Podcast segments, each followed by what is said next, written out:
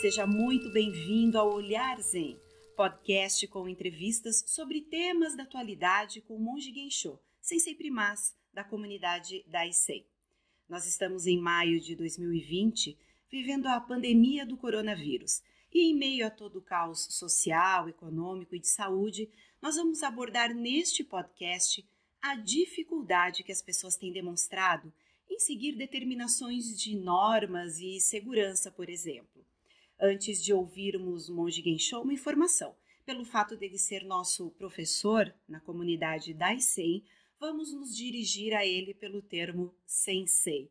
Olá, sensei, seja muito bem-vindo. É um grande prazer estar falando com você, Cris. Bem, um aspecto bastante perceptível, sensei, nesse momento tem sido a falta de, da disciplina, especialmente do brasileiro, em seguir normas como usar máscaras, manter a distância entre as pessoas, não causar aglomerações, ficar em casa se for suspeito ou contaminado pela Covid-19.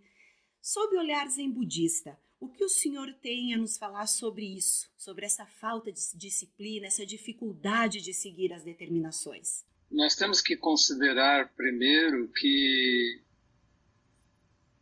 o bem-estar dos outros é demasiado importante para nós. No caso da pandemia, o fato de nós estarmos vivendo um evento global extremamente impactante, tanto na economia quanto na, nos sistemas de saúde,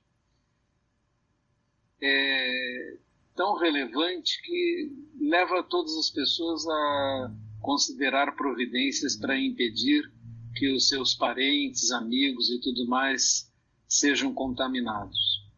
Por isso surge a necessidade de distanciamento social, uso de máscaras, lavar as mãos constantemente, dadas características de contaminação coronavírus que aliás pertence a uma família muito extensa de coronavírus. É simplesmente mais um. Uma pandemia não é uma coisa inesperada. Era bastante esperado no meio científico que ocorresse uma nova pandemia. Já tivemos outras nos últimos 100 anos, sendo a mais relevante a de 1918, 19 cuja segunda onda foi muito mais mortal do que a primeira. E neste momento nós estamos vivendo a primeira onda do coronavírus. Tivemos outras epidemias de, da SARS, da MERS, originárias, uma da China, outra do Oriente Médio, originárias sempre do contato com animais, ou morcegos, ou camelos, sempre do contato com animais, ou morcegos, ou camelos, no caso da, do Oriente Médio. E sabíamos que mais cedo ou mais tarde teríamos uma pandemia global, e há abundante material a esse respeito, entrevistas, cientistas falando, etc. No momento que a humanidade tem que enfrentar algo assim, ela tem que mudar seus comportamentos. Ora, mudar os comportamentos é difícil porque estamos habituados a uma determinada maneira de viver. E aí resistimos à mudança. A essência da questão de cuidar para não contaminar outros é proteger as outras vidas. Na realidade, aqueles que são, mesmo que involuntariamente, lenientes com os aspectos, levar para um parente próximo ou um amigo pode levar uma contaminação que eventualmente leva à morte. É difícil instaurar disciplina em todos os países. Há sempre resistências, negacionistas, pessoas que dizem que não é verdade, que não está acontecendo, porque tomam um determinado dado. Por exemplo, na cidade onde eu vivo, Florianópolis, o índice de contaminação é o menor de todas as capitais brasileiras. Mas isso não quer dizer que em semanas exploda uma contaminação e tenhamos um pico epidêmico dentro da cidade. Então temos hospitais vazios e algumas pessoas então quando estão em contato com uma realidade como essa negam uma realidade como a que está acontecendo no Rio de Janeiro, em São Paulo, em Fortaleza. E este comportamento de não enfrentar a realidade, de negá-la, é também uma marca humana. Nós não queremos mudar nossos comportamentos, nós queremos enxergar teorias conspiratórias em tudo, porque são maneiras simples e fáceis de explicar fatos complexos. E aí tendemos a negar a realidade e nos comportar de, de maneira, na verdade, irresponsável. Se você é um praticante budista, deve colocar em primeiro lugar a segurança da comunidade. Você tem que pensar na comunidade. O segredo aí dentro, ensinamento, é consideração, e essa consideração pelos outros obriga você ao uso de máscaras. Quando eu estive no Japão, a última vez foi uh, em 2015, eu já notei que era normal, em condições comuns, que 10% das pessoas estivessem usando máscaras. Porque quando alguém está com tosse ou resfriado ou qualquer coisa assim, ele coloca a máscara para não contaminar os outros, para proteger os outros. É considerado extrema falta de educação e consideração você tossir em público sem proteger seu rosto com um lenço ou no mínimo com o cotovelo. Ah, e esse é um padrão de comportamento normal nessa sociedade. Eu ah, e esse é um padrão de comportamento normal nessa sociedade. Não admira que a sociedade em si, com padrões de higiene tais e com tais padrões de consideração pelos outros, tenha índices de contaminação muito mais baixos do que em outros lugares afeitos a, a outro tipo de comportamento. Então, principal consideração que nós devemos fazer para nós mesmos é: estou sendo responsável em relação à comunidade? Ou estou pensando apenas em mim mesmo?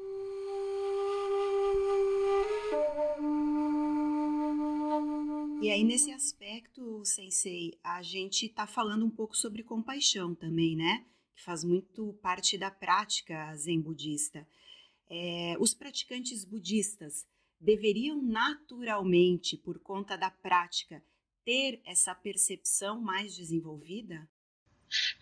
Nós sempre dizemos assim, deveríamos como praticantes budistas, mas as pessoas são imperfeitas por natureza, né?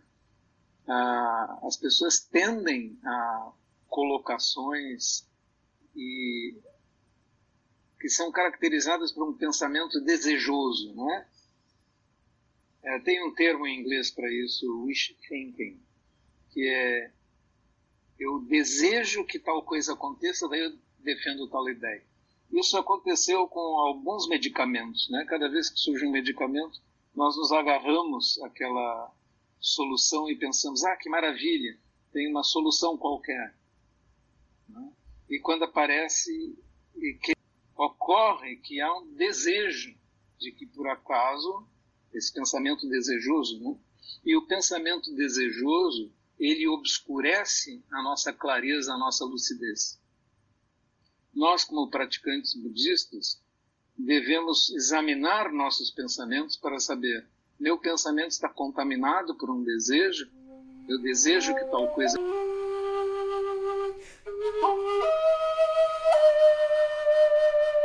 É, o senhor cita também a questão do Japão, é, das pessoas já terem o hábito da máscara. é, de terem uma postura talvez até mais resiliente. Tem se falado muito em resiliência nesse momento, né? Talvez a dificuldade para nós brasileiros também tenha a ver com aspectos culturais, mas especialmente com a dificuldade em aceitar como é, algo que o senhor especificamente fala muito em seus ensinamentos também. E aí entraria essa mente desejosa, então? É, sim, acho que foi muito bem colocado por você, porque é, tomando um primeiro aspecto, a sociedade japonesa está acostumada com eventos catastróficos. Enquanto eu estive lá, aconteceu uma erupção vulcânica e havia cheiro de enxofre dentro do monastério. Uh, durante essa erupção, houve também uh, terremoto que para mim era significativo, né? mas que os outros monges japoneses nem se davam ao trabalho de comentar. E a sociedade está preparada para eventos que vêm do lado de fora, né? para catástrofes, para todos os acontecimentos desse tipo desencadeiam um comportamento, desencadeiam um comportamento comum de consideração aos outros. Isso foi uma grande, vamos dizer, contaminação do budismo dentro da sociedade japonesa, porque os hábitos cultivados dentro dos monastérios passaram para a sociedade.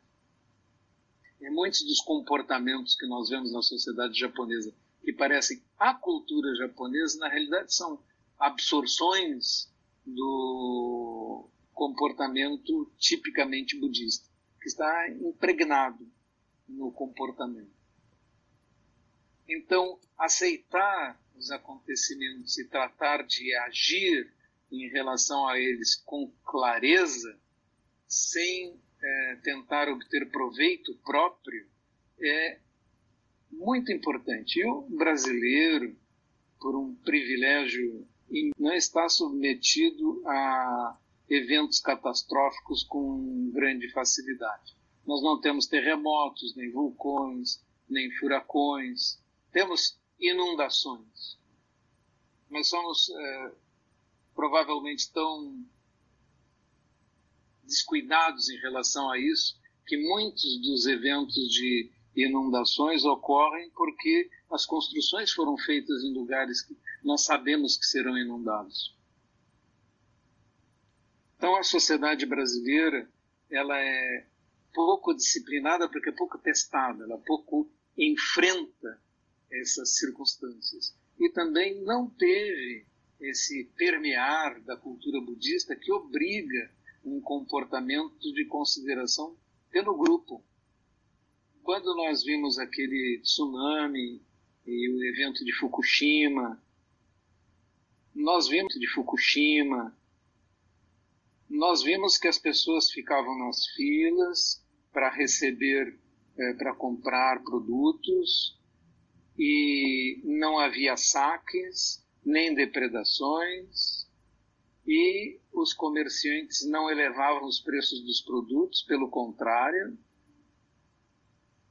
e ninguém precisava pedir às pessoas que não furassem a fila, ou que tivessem um comportamento civilizado em relação ao evento que era muito, muito catastrófico. E, infelizmente, no Brasil essa consciência é fraca, porque enfrentamos poucos eventos desse tipo.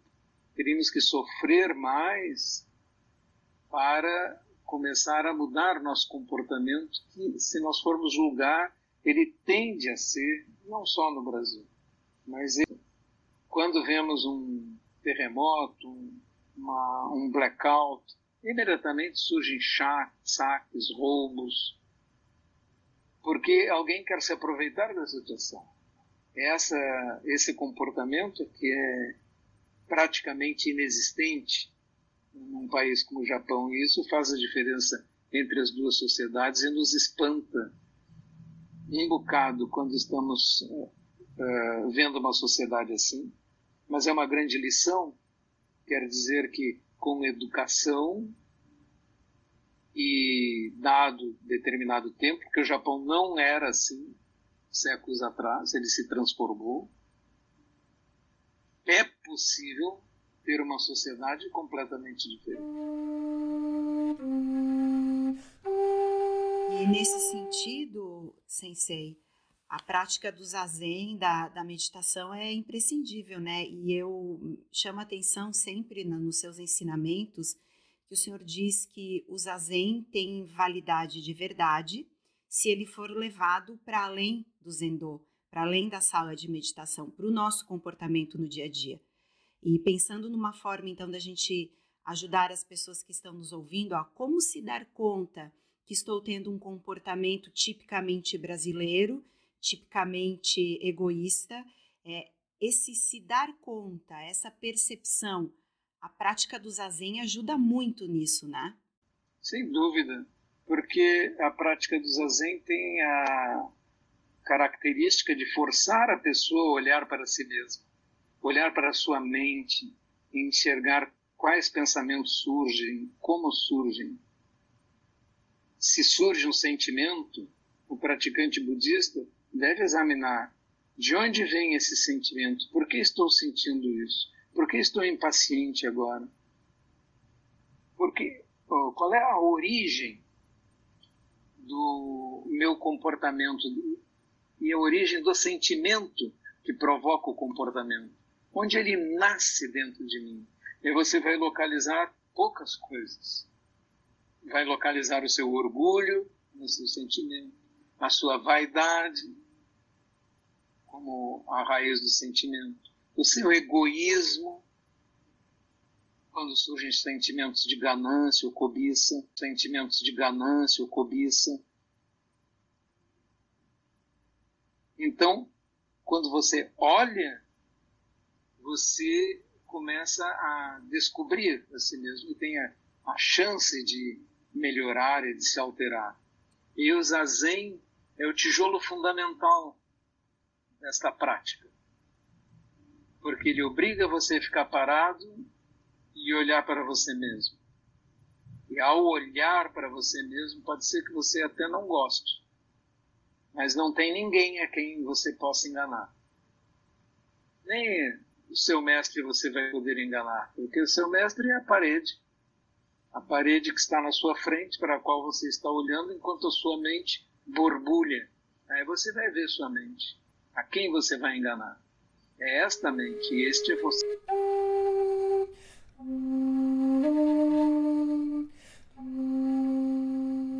E é esta prática que, com o passar dos anos e com a disciplina, consegue transformando então essas nossas mentes de muito egoístas para um pouco menos, para ir migrando então para um estágio de compaixão, que seria o ideal?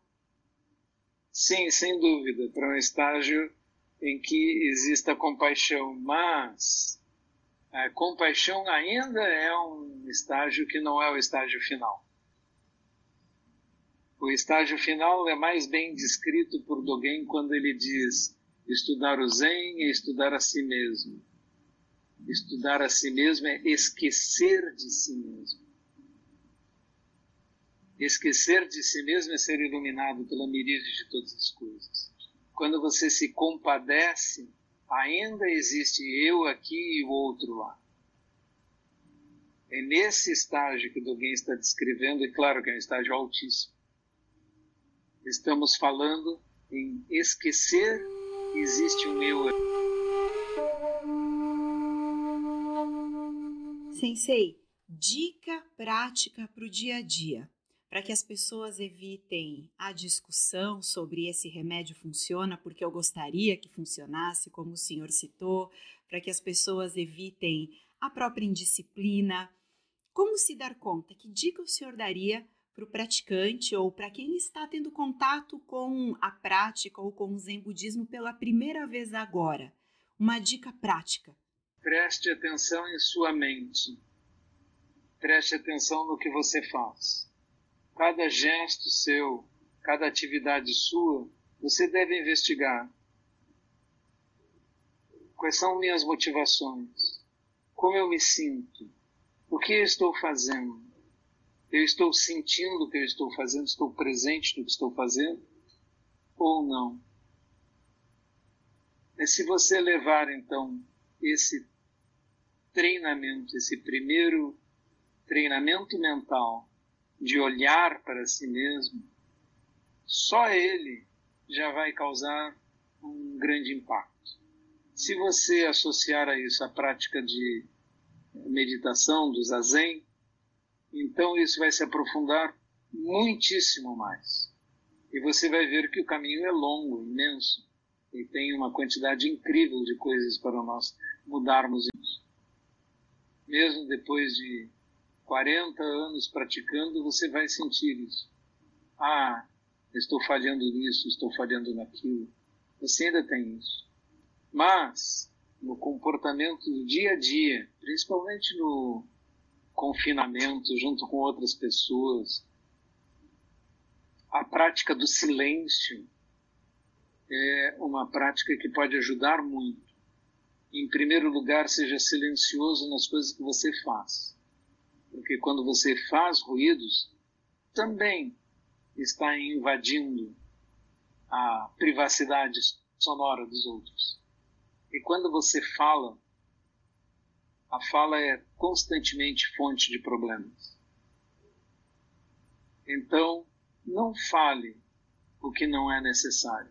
Se nós pudéssemos dizer que uma pessoa fala apenas aquilo que é necessário, nós estaríamos falando de uma pessoa com grande disciplina. E essa pessoa seria muito, muito.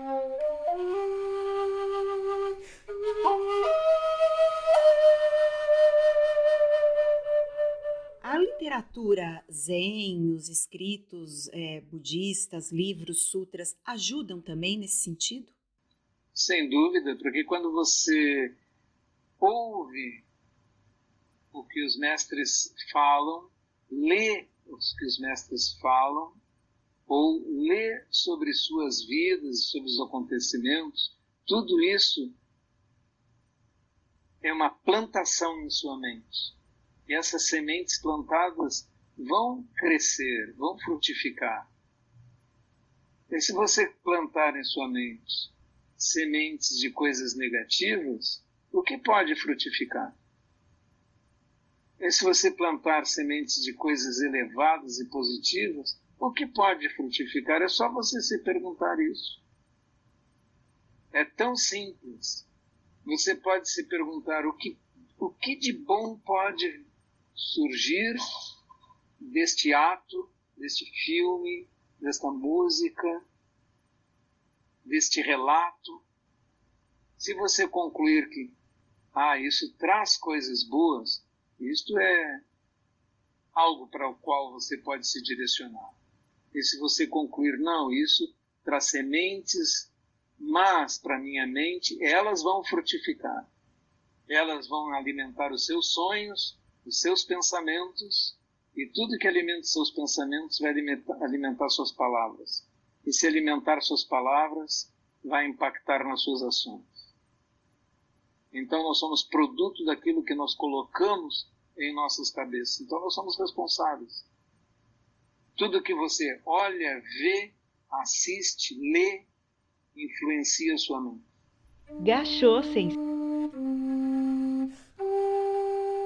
Suas palavras, sensei, como sempre, tocando profundamente nossos corações, é, trazendo uma emoção muito grande e, mais do que nunca, uma necessidade imensa de correr para o Zafu, para a almofada de meditação, para que a gente possa ir consertando nossas mentes e, quem sabe, um dia nos tornarmos seres melhores para esse mundo. Sensei, muito obrigada por todos os seus ensinamentos nesse momento tão importante para toda a humanidade. Muito obrigado a você e a todos que contribuem para que isso aconteça e que a gente possa falar para tantas pessoas. Muito obrigado. Gachou. Gachô Sensei. Esse foi o podcast Olhar Zen, que traz temas da atualidade com ensinamentos práticos para o dia a dia. Você ainda pode ouvir outros episódios com o Monge Gensho, como o Ensinamento Zen, que são palestras, e também perguntas e respostas. Ainda em nossos podcasts, Poesia e Conto Zen, pela sensibilidade de Monge Komiô. Gotas de sabedoria em que você escuta frases gravadas por nossos praticantes de diferentes lugares do Brasil e Cotidiano Zen, onde Monja Sodô traz instruções e orientações para a prática diária. Nos acompanhe também nas redes sociais e pelo nosso site daicem.org.br. Gachô e até o próximo Olhar Zen.